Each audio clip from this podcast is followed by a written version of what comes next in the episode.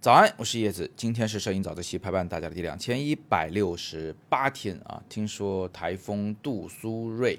今天就是登陆了广东和福建，同学们一定要注意安全啊。那今天早自习呢，我就给大家来分享一下我曾经有一次拍台风的经历。为什么今天说？因为杜苏芮不是超强台风嘛。我二零一八年六月，哦不对，应该是九月十六号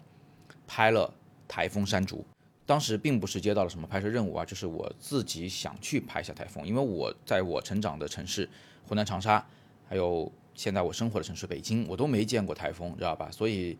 所谓初生牛犊不怕虎啊，我也不知道那有多危险，所以我就决定要拍。那有一个学生一拍即合，是深圳的提拉，他也是一个这种特别作死的性格哈，就也就想拍一拍，于是就在台风中决定要过来找我。好，那么故事就发生了啊。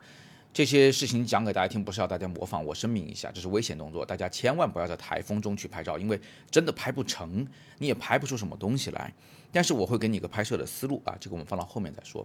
那当时啊，提拉同学从他的住处打车来我这儿呢，其实还是有一段距离的。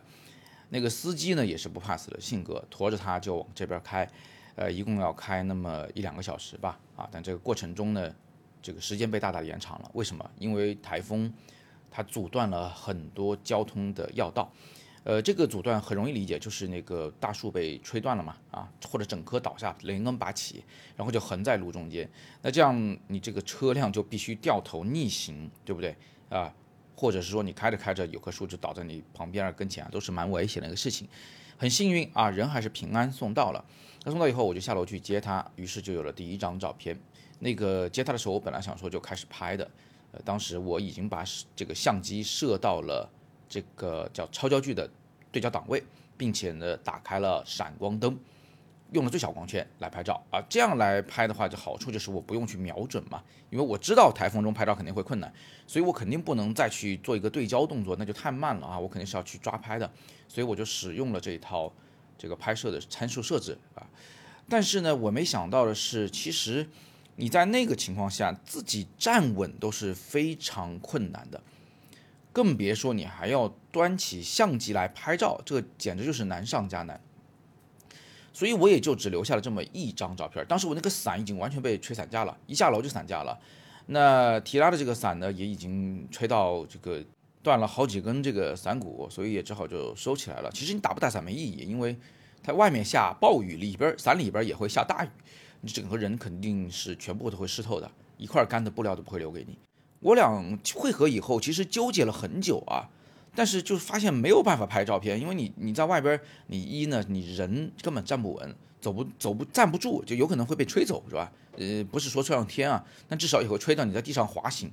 然后另外呢，就是你的相机举不起来，而且相机还都挺贵的，再加上这个天上一直在掉东西啊。那个什么东西都可能会掉下来，树、树枝、树叶那都算好的，顶多划到口子，还有那种广告牌整个砸下来的都有啊，电线杆掉下来的，所以就一直觉得其实是没有办法出去拍的，犹豫来犹豫去，直到这个台风基本上啊最大的风力已经过去了，我们才出门去拍照，所以就拍了一下这个周围啊一地狼藉的场景啊，拍摄的方法还是一样的，打开闪光灯，打到超焦距，使用最小光圈。看到什么就只管摁啊，就别去太想什么构图、光线、色彩的事儿，嗯，凭直觉去去拍摄，看看能不能抓拍到一些什么有趣的东西。但实际上这组照片在我这里不算特别成功，我这边呃两星级以上的作品一共只有八张，然后最后只有呃我当时第一张照片就是在台风最剧烈的时候拍到了提拉那张照片呢，是我的四星的照片，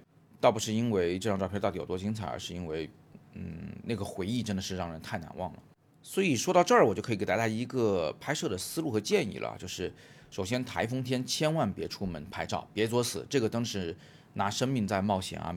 不值得。但是呢，你可以在台风过去以后去拍这个城市的样貌，我觉得还是挺值得记录一下的。当时我就有一种感叹啊，就说这个一夜之间深圳就成这样了，是吧？交通干道尽毁，这玩意儿它得修复多久啊？但事实证明，两三天以后，其实就修复的差不多了啊。只是说，那个树还是很可怜，路边的树呢都没什么叶片，都被拔光了啊。都该断的枝也全部都断透了。但是交通已经恢复了，地铁已经恢复了，这就很不容易了。你可以事后出去多拍一拍这些城市的样貌，其实它也可以从侧面来描述台风的强劲啊，对不对？这是一个比较委婉的描述方法啊，还是安全第一。那最后呢，有同学可能想问说，我的相机不防水，或者是说我闪光灯不防水怎么办？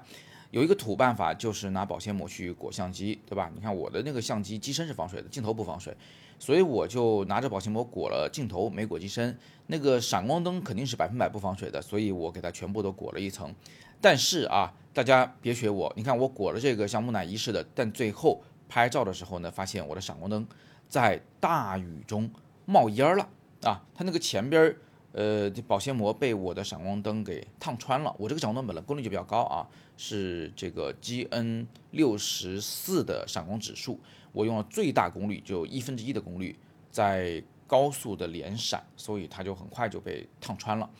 这个东西甚至给我留了个后遗症啊，就是保鲜膜去掉以后，我发现它呃镜头前方的那个滤镜呢也已经被烫坏了，到现在还没修好呢。所以大家别学我的啊，要裹闪光灯的话，别裹那个前边儿。但是另外一个方面呢，就是你最好是不要在雨中拿着闪光灯出去拍照，因为像这么大功率的闪光灯，它里边有颗很大的电容，它的电压是非常高的。我曾经有一次自己修闪光灯的时候，不小心碰到那个电容啊，真的是电的我只是嗷嗷叫，幸亏手是很快就被弹开了啊，要不然还不知道后来怎么样。所以各位同学，你如果是在雨中用闪光灯引起什么短路啊，或者是把电流引到自己身上，我觉得都是不太划算的啊。所以这个呢也是一个教训。当然了，像我这种比较作死的性格啊，其实我还是很期待有哪天哪个厂商能给我出一台防水的闪光灯，让我能放心的使用。但是目前看来好像并没有这一类的产品。好，那通过今天的早自习啊，我们至少知道了五件事情。第一件事情是。台风天风最大的时候出去拍照是一个非常危险且不太实际的想法，所以建议大家躲在屋里，好好的这个珍惜生命啊，别出去作。那么第二件事情呢，就是我们拍台风其实可以从侧面描述的，不见得这个要在台风中拍，也可以在台风后去描述城市的样貌，侧面来讲述台风的猛烈。这个做法也可以延续到其他的主题的拍摄中。第三个经验是有关于参数设置的。如果你来不及进行构图啊，环境比较恶劣，或者你这个对抓拍有特别的高的要求，那么你是可以使用超焦距的设置，加上闪光灯的拍法，来保证你可以随时随地摁快门，且随时抓拍到你想要的场景。关于超焦距的知识，我们之前早自习里面有提过，如果大家想学的话，可以在底部留言啊，有机会我可以再跟大家仔细讲讲什么叫超焦距。那么第四个经验是。你可以用保鲜膜作为一种土办法来辅助相机进行防水，但是它的效果呢，不见得能够百分百的保证相机的安全。第五是，如果你用闪光灯，那记得保鲜膜不要裹在闪光灯灯头的正前方，否则它会有冒烟起火的可能。好，那今天的早自习就分享到这里啊，各位在广东和福建的朋友一定要注意安全。如果你有什么想说的、想聊的啊，或者是你拍到什么好东西，都欢迎在我们的。微信群里面一起来分享，哪怕你只是拍了拍这两三天躲在家里边不出门的这个无聊的家人们在一起的情况，或者是自己百无聊赖的坐在沙发上看电视的情况，是吧？都可以发在我们的群里面来。这也是从侧面来印证了说台风天老百姓的生活应该什么样子的。这张照片也有它独特的意义。那如果你还没有进群的话，你可以加我的微信，我的微信账号是拼音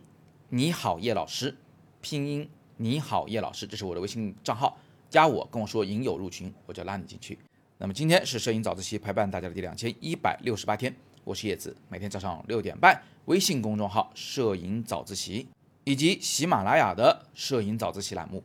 不见不散。